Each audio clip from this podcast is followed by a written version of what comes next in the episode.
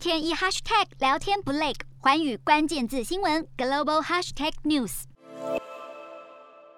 路透社报道，欧洲商会二十六日发表一份草案，预估香港的清零政策将持续到二零二四年。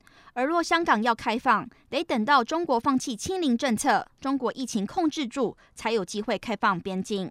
目前香港对国际旅客的隔离天数为二十一天，这让跨国企业难征才。而长时间的限制，恐会出现史上最大一次外国人离港潮，导致外国人才外流，降低香港的多元文化外资吸引力，终止香港为中国经济做出贡献的潜力，且会让跨国公司把重心转移至中国、南韩。届时，香港将会失去其国际商业中心的地位。